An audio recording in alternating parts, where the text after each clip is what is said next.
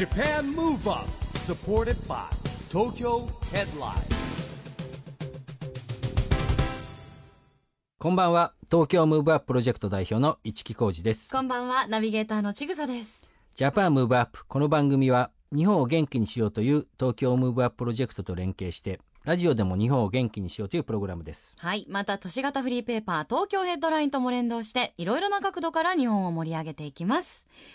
さあ、市木さん、はい。最近ね、番組でも起業ですとかベンチャー、テーマに取り上げることが多いですよね。はい。まあ実は地方創生のヒントでもあるということで。まあそうですよね。あの今やっぱり IT 技術が発達しましたんで、はい。まあ別にあの都市部にいなくてもね、うん。どんどんあの会社とかあのいろんなね経営ってできますから。はい。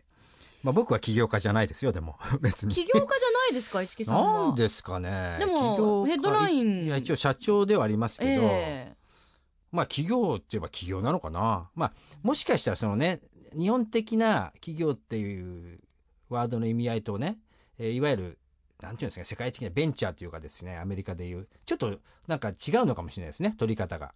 日本ってね、多分定義がちゃんとできてないんですよ。ああ、なるほど。だ何がベンチャーなのか企業なのか、今言われたように、確かに僕も起業家かもしれないんだけど、ええ自分の中にそういう意識がなかったりね、ということかもしれないですよね人によって捉え方が違うかもしれませんね。え今夜のゲストはですね、そんなベンチャーを目指す起業家を応援している方、お呼びいたしました。株式会社ウィルの松本正隆さんです。あの松本さんはですね結構この、まあ、IT 業界というかベンチャー業界で有名な人ではいもともとヤフーにもいたんですけどもそもそも自分が立ち上げた会社をヤフーにえー買収されてですね、ええその後ヤフーの中でですね中心人物として結構ねヤフー BB 立ち上げたりとかですうね、ん。えーヤフーショッピングの事業部長もやられてたんですって。うん。で結構ね孫さんにの下で鍛えられてですね。うん。えーもうねあの一応ですね卒業していいっていう許しを得てですね、えおー。ーウィルを創業したらしいんですよね。うん。そして今や次世代のですね起業家候補をあのこれはね安倍総理肝入りのプロジェクトなんですけども、えー指導ネクストイノベータープロジェクト2015っていうのがありまして、これはですねあの日本からも起業家を世界に通用する起業家を育てようということで、えー今このセミナーというか希望者を集めてですねその中から、えー20名選出するんですよ。でその人たちが本当にシリコンバレー行きます。シリコンバレーに行って世界に通用するえー起業家を作ろうということでですねうんこのプロジェクトをやってるのが、えー松本さんなんですけれどもええ。で僕もねあのサポーターに入っておりまして、うん。えーこれはですねいろんな経済界もですねえーオールジャパンで応援しようというプロジェクトで、えーそれをですねもともと発案して推進して事務局やってるのが松本さんです。はあじゃあ今日はそのプロジェクトに関してもいろいろとお話をお伺いできそうですね、はい。この後はいよいよ松本正隆さんのご登場です。 Japan Move Up supported by Tokyo Headline。この番組は東京ヘッドラインの提供でお送りします。Japan Move Up それでは今夜のゲスト株式会社ウィルの松本正隆さんです。こんばんは。こんばんは、松本です。よろしくお願いします。よろしくお願いします。市木さんとはいつ頃からの知り合いなんですか？い今ねいつ頃からって不意に聞かれていつか覚えてない。え？覚えてないくらい昔。いや、そうだな、六七年ぐらい前なんですけど、うん一木さんってすごい顔広いじゃないですか。だから、僕もどなたのご紹介でいつ知り合ったかっていうのを覚えてなくてですね。あ。そうかもしれないですね。共通の友人はすごいたくさんいるんですけど、一木さんをご紹介いただいた方誰ですかって言われると、どうだろう。さあになっちゃうって感じですよね。うん。そうね。そう言われてみればね。本当そうです。あはーというぐらいの感じですね、えー気づいたらお知り合いになられてたっていう感じなん そうでねですすね。なまあなんとなくほら、まあ、自分で言うのもなんだけどあの仲間多くてほら後輩もいっぱいいるとですね僕はほらすぐ会ったら誰かの後輩ね僕の後輩誰かの後輩があ僕の後輩がの後輩は僕の後輩になっちゃうんであーはい。結果的ジャイアンみたいな思想でね。でなジャイえアン？なんかなんとなく。ジャイアンはそんなほら後輩いっぱいいないでしょ。い。後輩じゃないですよね。うん、そうそう。でえーまあもともとですね松本さんあのヤフーのヤフー BB やヤフーショップ立ち上げやね横断本の買収でビッグプロジェクトをやってたんですよ、うん。でまあヤフーも基本的にほらあの縁があってこの番組にも北野さんとかね、はい。出てまああの今の社長に宮坂さんとか出てもらってますけど、はい。まあ、そういう中でですね中心人物として活躍してたんでですね、はい、でいつの間にかいろんなこうやっぱり顔が広い仲間たちから必ず出てきた名前が松本と、うーん。ありがとうございます。はい、何やってたんですかその頃はヤフーの頃はだかヤフーはですね、まあ、先ほどあのビッグプロジェクトって言ったんですけど、ら、うん僕多分人生での一番のビッグプロジェクトは、うん。一木さんにも言ってないんですけど僕高校の時にうん。妹を宝塚に入れるプロジェクトってのがあったんですよ。何ですかそれはいきなり？僕妹宝ジェンヌなんですよ実は。えはい現在もですか？えっともう残念ながら僕の2つ下なんでもうやめちゃいましたけどええっと両親結構早く亡くしちゃったんであこうお兄さんが宝塚に入れるというですね多分分ちょっと話すとかっこいい話になっちゃうんです。が それが多分人生で一番大きい話だったんですけどもヤフーはですねそれも僕、まあ、その機会からずっと自分で会社作ってたので、えっと、自分で作ってた会社がヤフーに買収されたんですね。でその買収からずっとヤフーでで先ほどその宮坂さんとかえ北野さんの話出ましたけど、え宮坂さんの下にいらっしゃる今か川辺君というか、はい。副社長。副社長はい。の川辺君は僕の会社の副社長だったんですよ、あそうなんだ。はいそうです。だから川辺君って言いづらい川辺って呼んじゃうんですけど、あ 川辺君とはもうだから99年からずーっと一緒に仕事してましたし、なんだっけ？電脳体って会社そうですそうです。ああなるほどね。そこも、えっと、ご一緒ずっとしてましたし、えで、まあ、孫さんと井上さんにずっと鍛えられてたんで、うん。感謝は感謝なんですが、うん。えっと、本当にインターネットの有名人はほぼ全員孫さんのおかげで会わせていただきましたから、ああな だから、ねスティーブ・ジョブズも実は。えーアッかっこいい。プルの本社でお会いしたことあります。かっこいい。はい。当然英語ですよね。あのナイスチューミーチューってそうっからじゃないとダメですね。非常にブロークな状況で。なるほど。ただもう孫さんがずっと喋ってらっしゃるんで隣であー。スティーブ・ジョブズだよってずっとえーすげえっていう状況でしたねえで当たり前なんですけど孫さん英語で喋ってるんですよね。孫さんは実はプレゼンテーションすごく上手そうなのす。ごい上手ですよ、へー。日本で有数なんじゃないですか。にあの英語でプレゼンテーションさせたらあそうなんですか。結構上手です。孫さんの英語聞いたことないな俺じゃいつも日本語でしかうん。私何度かお仕事でご一緒してるんですけど、質疑応答とかも全部英語であの外国の記者さんからの質問とかにもあ答えそうなんですか。へえすごいな、うん。えーでもそのほら今の妹さんの宝塚プロジェクト以外にですね、はい。ヤフーの中で手掛けたヤフこーですとう思い出のプはいロジェクトっていうの。は、もうだから本当にヤフーの新規ビジネスと言われるものうん。をほぼ全て関わらせていただいててですね、うんえっと、ヤフー BB のあの赤い袋駅前で配ったやつ、ええ。あのまだ皆さん記憶にあると思いますけど。僕優勢にいたからライバルでしたからね。あそうですよね。配ってるよみたいなね。そうですよね。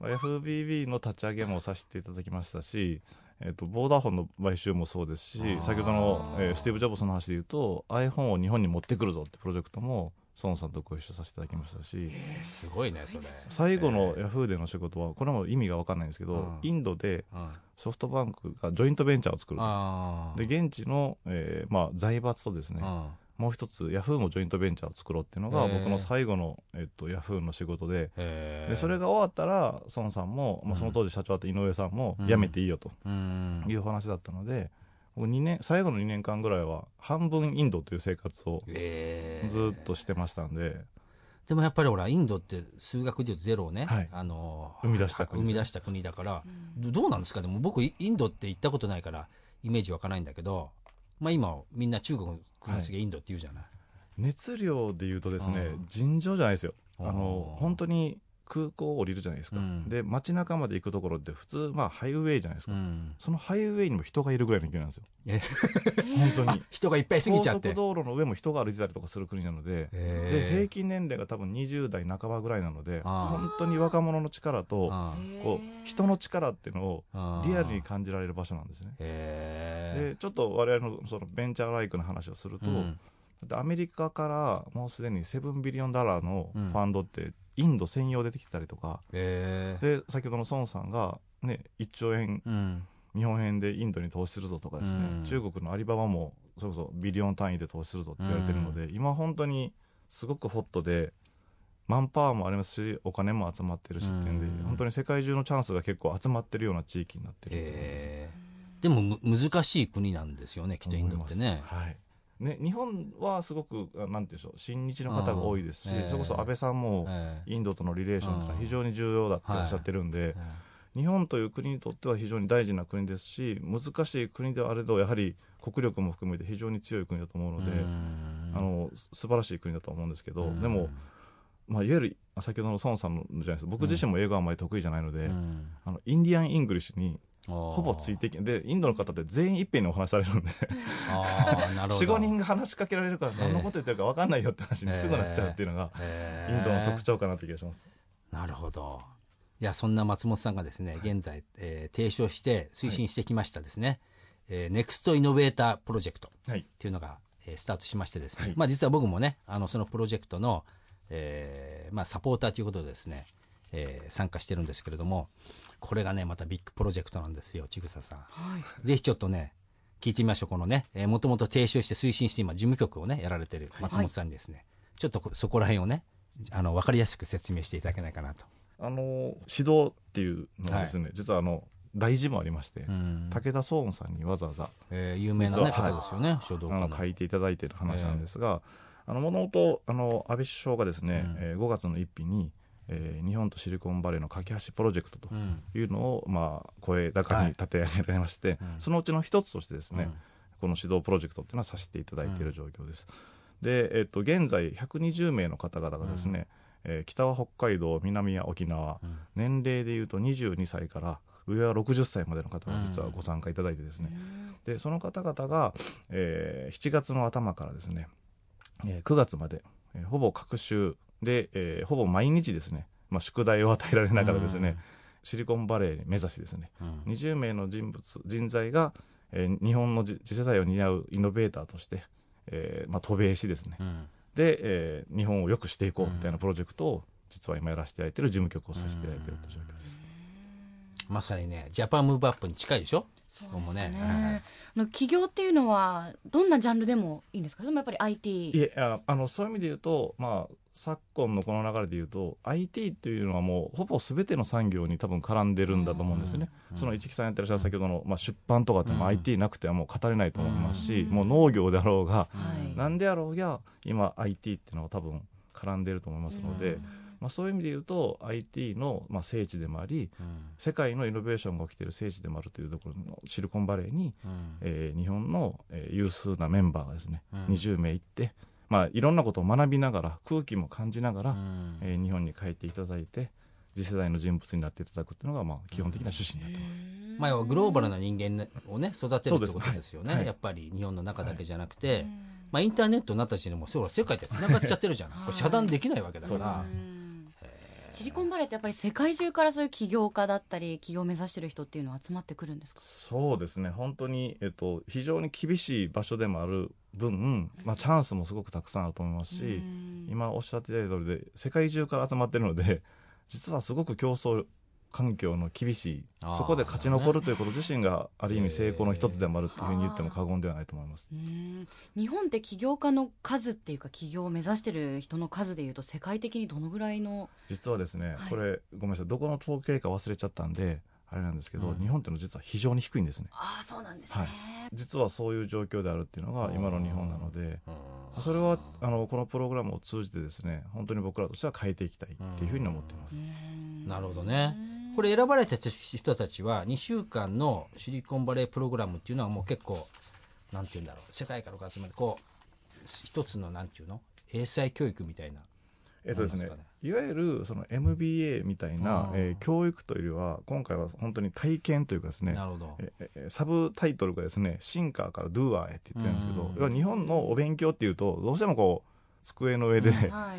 えーまあ、ドリルを解いてみたいなのがイメージされると思うんですけど、うんまあ、MBA っていうのはもう世界中にありますし、うん日本にもたくさんのカリキュラムがあると思ってますので、我々そちらというよりは本当にまあ行動者として、動ける人間をたくさん作るってことをうん。趣旨にしようって言ってるので、うん。シリコンバレーはですね実は自分たちで書いた一応事業計画書があるんですね。そのるほど。120名の方、はでそこから選抜された20名の方も自分で事業計画書を持ってるんですが、これを持って、えー自分と例えば似たようないことを考えてらっしゃるベンチャーであったりとか、うんえーないしはアメリカのですね本当にこう有数なベンチャーキャピタルのところに訪問して、うん。まあ、ガンガンダメ出しをしてもらうと。なるほど。うん。ないしは一緒に何かできないかってことを、へえーまあ、話し合っていただくことで、うん。先ほど市木さんおっしゃった通りで、うん。まあ、日本でやっぱり考えているとどうしても日本の視点になってしまうので、これをグローバルの視点まで持っていくと。うん。で世界はこういうふうに変わってるんだってまあ、いいも悪いも多少うん。こう叩かれてですね、うん。日本に帰ってきていただくってことを、まあ、意識してるので向こうで実はカリキュラムに近いお勉強があるかっていうとほとんどなくてですね。なるほど。ほぼ毎日、えーいろんなベンチャー行ったり、うん。えーベンチャーキャピタルに訪問させていただくっていうプログラムを中心にしようというふうに思ってます。なるほどね。うん。じゃあもしかしてそこで「あのいいね君の案は」ってなったらもうそこからビジネスが始まるとかまあ、スタートになまあったり投資してくれたりりしちゃうわけ可能性もあるってことですね。と思います。へえどうですかちぐささん。ね女性ってどうですか、それがですね、ええ。やっぱり今の日本を一つを表してるのかもしれませんし、はい。あの安倍さんがやっぱり女性の活躍をとおっしゃってるのは正しいなと思うんですけど、うんはい。残念ながら、えー、120名参加者がいても、まあ、10%パー切るぐらいとかってレベルなんですね。なるほどね。ええ。これは我々としても非常に反省もしなきゃいけないですし、うん。もうちょっともうちょっと本当にいろんな方が挑戦できる、うん。で女性の方が活躍できる場っていうのは日本としても非常に大変大事なことだと思ってますので、はい。それはまあ次回以降何かいい方法がないかなってね年齢制限ないからちぐささんでもいいんですよ。ねえそうですね。だって一番上が60歳とおっしゃいましたもんね、まだまだ英語喋れるでしょ？はい。大丈夫じゃないほら。ね、あの女性の方々今回参加されてる方々っていうのは何系の起業家が多いんですか、えっとですね。やっぱ子育てとかそういう。いや実はすごく面白くて今回のプログラムっていわゆるベンチャー企業を志している方ではなくてですね、はい。タイトルがまさにイノベーターなんですね、うん。なので実は大企業に所属されてらっしゃる方だったりとなかるほど。で研究開発をやってらっしゃるとか新規事業を担当されてらっしゃる方とか例えばはい一部ですね、まあ、シリコンバレーってあのスタンフォードも含めてそうだと思いますけど、うん。ただの砂漠の街でうん。あんだけの税収が上がってるっていうのがやっぱり世界的にもすごく注目されているので、うん。行政の方がご参加されたりとかですね。まあ、実は、えー比率で言うとですねいそのピュアなベンチャー企業の方々がというよりはうん。どちらかというと大企業の方々が日本のイノベーションを何とかしなきゃいけないと、ね。オープンイノベーションっていうのを推進しなきゃいけないっていう気持ちで集まって方々が多いので、半分以上ぐらいあー。560%は実は大企業の方々なんですへね。えまあでもやっぱこう公的にっていうか、はい。ちゃんとしてるこう機関というかプロジェクトだから出やすいんでしょうね。そうか。も大企業の人もね。ねやっぱほらあの企業って僕も属してましたけど、はい。会社で認める認めないじゃない、はい。だってね多分そのなんていうの自分のその仕仕事の範疇で時間拘束するんじゃない。これ優先していってこいっていうことにしないとできないし、うん。逆に誰でもいいってわけじゃないから多分本当になんか持ってる人ですよねネタをね。でも今後の日本を考えるとそれこそ個人の、ね、力も大切ですけど、はい。そういう大企業はい。の力を持ってしかできないこともたくさんあるわけじゃないですか、うん。だから両方の、ね、側面から頑張っていただいたらよりいいですよね。本当そう思います。ありがとうございます。さあ、それではここで松本さんから日本を元気にする一曲のリクエストをお伺いしたいんですが、どの曲にいたしましょうか？えっ、とですねあのグレイさんのはいレインという曲でお願いしたいと思います。もうグレイ。グレわあ、いいですね。こちらは思い出の曲ですか？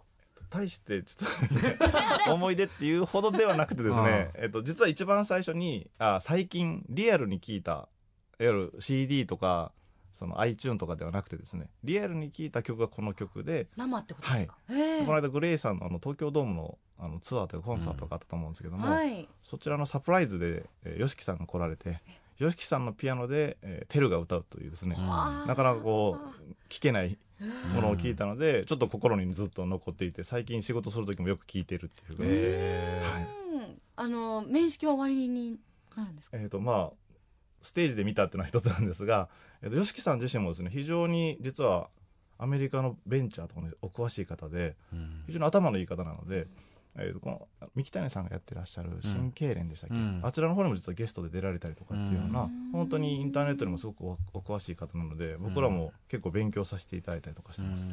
いや YOSHIKI はだって昔からその経営者の集まりとか夜の会とか来てるもんだって、あそうまだ一木さん呼び捨てですもんね。全然確かに呼び捨てですよね。あのあでも仲間なんですね。まあ仲間っていうか、そうですね覚えてるのはねあの楽天のままだほら初期球団買ってる初期にみんなでスポンサーもみんな友達同士の企業だった頃あるじゃない例えば、フルキャストスタジアムだったっけ最初、はいはい。優先とか牛角のと時にエイベックスの副社長とかとあっち行ってこうな何軒か飲みに歩くわけですよでそういう時によし聞いたもんだってすなんか何そのドヤ顔はすごい。え？ドヤ顔がすごいですね。そうだからなんかそうそうなんだよいつも大変なんだよ彼はねそうなんですか？うん。何が大変なんですか？いろいろと世話がかかる男なんあ、ですよそうなんですね。えーでもそんなよしきさんの、はいえーご紹介で、はいえーライブも行かれたということで、それではお届けしましょう。松本さんからの日本を元気にする一曲です。グレー、レイン。Japan Move Up 今スタジオでヘッドホンで聞いててもやっぱりグッときますが生歌で聞かれたんですもんね、やっぱ生の歌の力はすごかったです泣きそうになりました。あありがととうございます。お送りしたのは松本さんの日本を元気にする一曲グレイレインでした。ラジオで日本を元気にするプログラムジャパンムーブアップ一木工事とちぐさでお送りしています。そして今夜のゲストは株式会社ウィルの松本正隆さんです。引き続きよろしくお願いします。よろしくお願いしますあの松本さんこの番組はですね、オリンピック・パラリンピックの開催が決まった2020年に向けてですね日本を元気にするために私はこんなことしますというですねアクション宣言をゲストの皆さんに全員いただいております、はい。ということでですね松本さんのアクション宣言を今日いただきたいんですがはい。いかがでしょうか？そうですね、はい、えー僕これも皆さんに言ってるんですけど、はい。日本でですね、うん。ベンチャーをブームではなく文化にしたいとなるほど。これを2020年までに目指してですね、うん。シリコンバレーのようにですね日本はベンチャーの大国であるとうん。いうような国にできたらいいなというふうに思ってます。なるほど。ベンチャーブームでなく文化にする、はい。そして日本をベンチャー大国にする。はい。ということですね。はい、はい。うーんやっぱり今スタートアップとかにいう言葉もよく聞きますしちょっとはいまあ、ブームではありますものね、やっぱブームになるものって、まあ、こうガーって上がってスーッとこう消えていくものが多いので決してそうはなってはいけないということですよね。でもね結構地方創生とか今言われてるし僕も地方ねよく呼ばれていくんですけどやっぱねベンチャー企業の立ち上げするのってどうなんですかね？今福岡市なんかもスタートアップ都市宣言とかして、結構遅くまでねどっかのカフェに行くと、はい。そういう会社の立ち上げのアドバイスしてくれるような作ったんですよね、うん。しあの要は役所だと行きづらいからはい。ってことなんだけども、なんだやっぱね都市部とか人がいっぱいいるところって結構いろんなチャンスがあって発想って出てくると思うんですよ。そうですね。でも地方にも作っていかなきゃいけない、はい。今 IT ができたことによって地方でも本当はねあのいろんなことができたりもするじゃないですか、はい、場所問いませんもうんね。んどうなんですかねもうもうもともとほらベンチャー歴長いじゃないうでかそですすね。もう。18からですから。18からね。18から。あ大学辞めてですからね。でもそういう意味で言うとですね、えっと、日本先ほどのブームじゃなくてっていう部分で言うと、シリコンバレーのベンチャー設立の平均年齢って40代なんですよね。ーへへー実は。え。そういう意味で言うとなんかベンチャーって言った瞬間に若者のものまであるみたいな話になってしまうんであはい。なるほど。どうしてもこうブームっぽくなっちゃうんだと思っていて。日本はちょっと間違えたと受け取り方してますねじゃあねかわかんないですけどでもベンチャーっていうのは別にうその社会の経験がある方がそれに対する課題を解決したいっていうふうに思うことも多いわけじゃないですか。そうですね確かにね。でも僕は先ほど18でって言いましたけど、18の時にそのたくさん課題気づいてるかっていうと、気づいてないじゃないですか。まあね。本当の意味でのそのイノベータブルなっていうかイノベーションが起きるようあなー。ベンチャーっていうのは僕は逆にそれこそ先の市木さんとかね皆さんが参加できるような環境ができてですね。でよくシリコンバレーはその失敗に対して寛容であるって話もあると思いますけうどん。日本でじゃあ40代で失敗したらうん。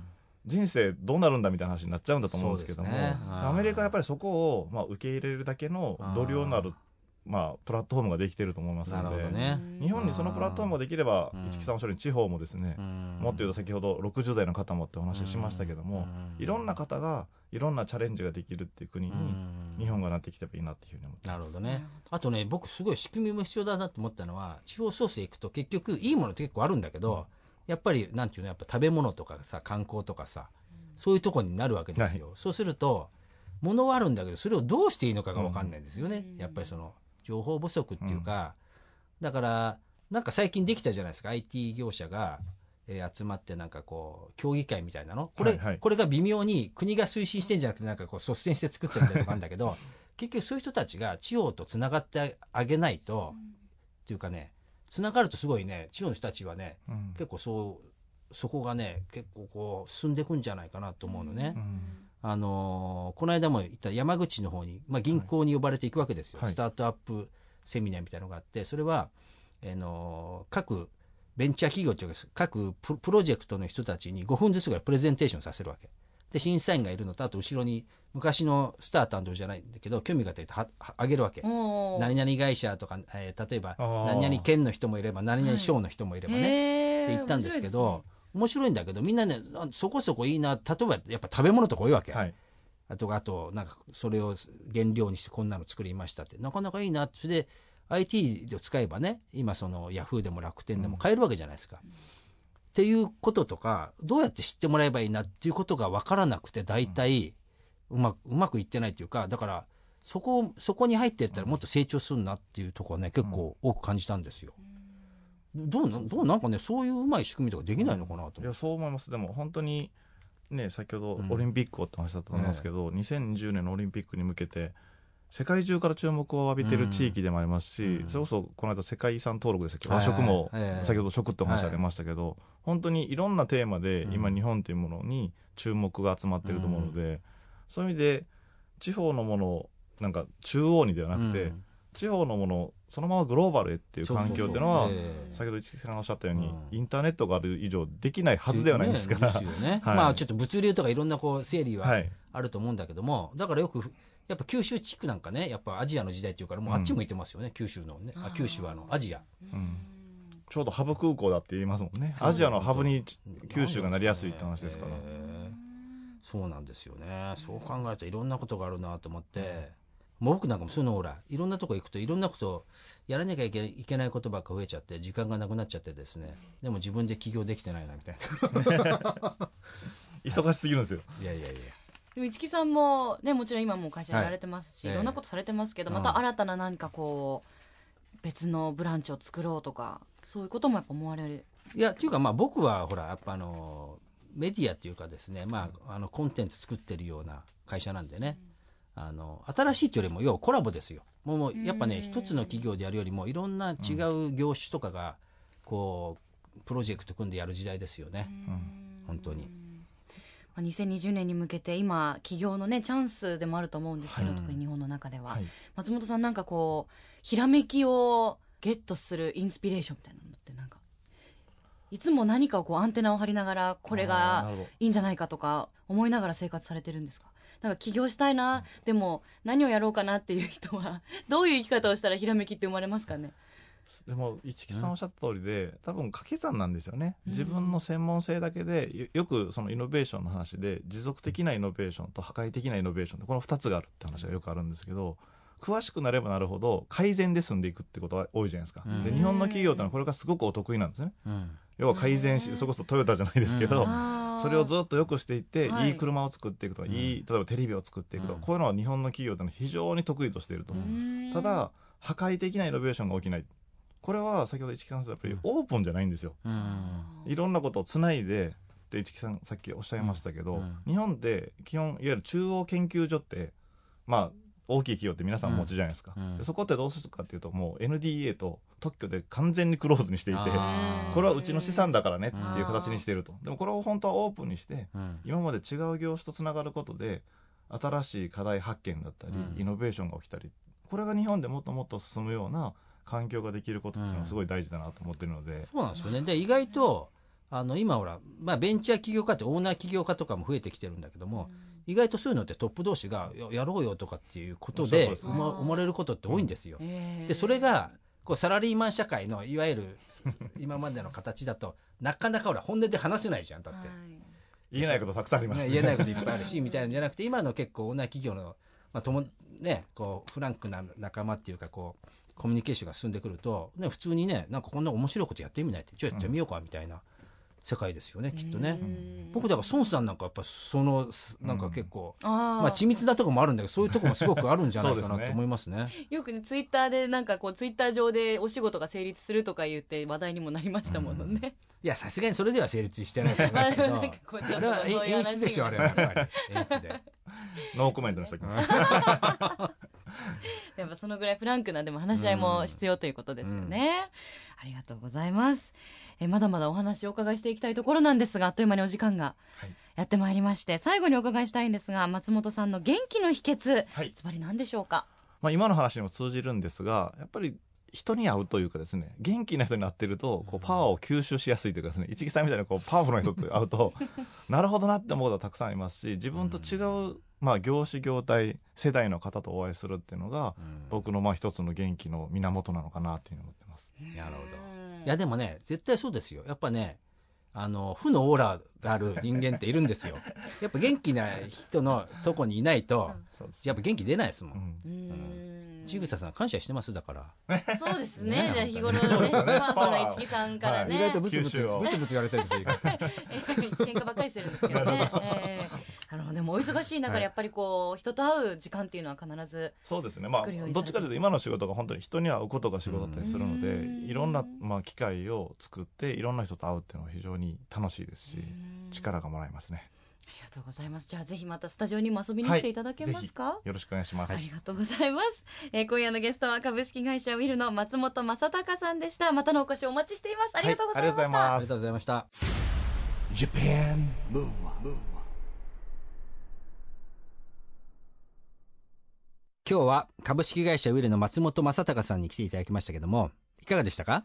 ちょっとね、はい。世界が違うからね。千草さんどんな感じでした？聞いやーでもあの18歳からね、まあ、ずっとうん。携わられてる、お仕事されてるっていうことでまだ40代半ばでいらっしゃるんですよね。そうですよ。お若いのにやっぱもう経験値がすごいなと、まあスタートがね、ええ。早かったっていうこともあるでしょうし。才能と努力と、妹さんのねねちょっともうちょっと詳しくお伺いしたかったですけどね。ねね。でもあの計画通り本当に、まあ、有言実行っていうことですよね、はい。素晴らしいですね。なんでやっぱこう夢を形にしていく力っていうのが終わりなんでしょうね。非常にお勉強になりました。またあの女性のね、うん。起業家がまだまだ少ないっていうお話もあったので、そうですね。ちょっとそこは頑張りたいなとね思っております。ちぐさもちぐさず DJs スクールかなんかでも作っちゃいますかねーちょっとなんか ひらめきを求めてちょっと日々ね生ワン活したいと思います。にしてますか？それはでもちょっともう ありすぎますねね。はい競争が激しいかなと思うので、踊りながら英語しゃべるあ、それちょっと新しいかな。ちょっと考えたいと思います。さあ、そしてここで毎月第2、第4月曜日発行のエンタメフリーペーパー、東京ヘッドラインからのお知らせです。東京ヘッドラインでは、著名人によるコラムやインタビュー記事が充実しています。現在のコラム陣は、アーティストの EXILE TETSUYA さん、女優の黒谷友香さん、衆議院議員の小池百合子さん、お笑い芸人のダイノジ大谷ノブ彦さんなど、個性豊かな方々が揃っています。またインタビューでは話題のアーティストや俳優などに対して東京ヘッドラインが独占取材を実施しているため他では読めないこぼれ話もあるかもしれませんよ。発行日まで待てないというあなたはバックナンバーがすべて読める東京ヘッドラインのウェブサイトをチェックしてくださいね。ということでジャパンムーブアップそろそろお別れのお時間です。次回も若さ元気のヒントたくさん見つけていきましょう。オリンピック・パラリンピックが開催される2020年に向けて日本を元気にしていくヒントと仲間をどんどんどんどん増やしていきましょう。はい。 Japan Move Up お相手は一木広治とちぐさでした。それではまた来週。 Japan Move Up supported by Tokyo Headline。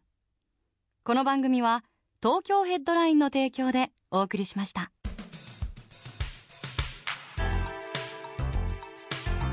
Japan Move on.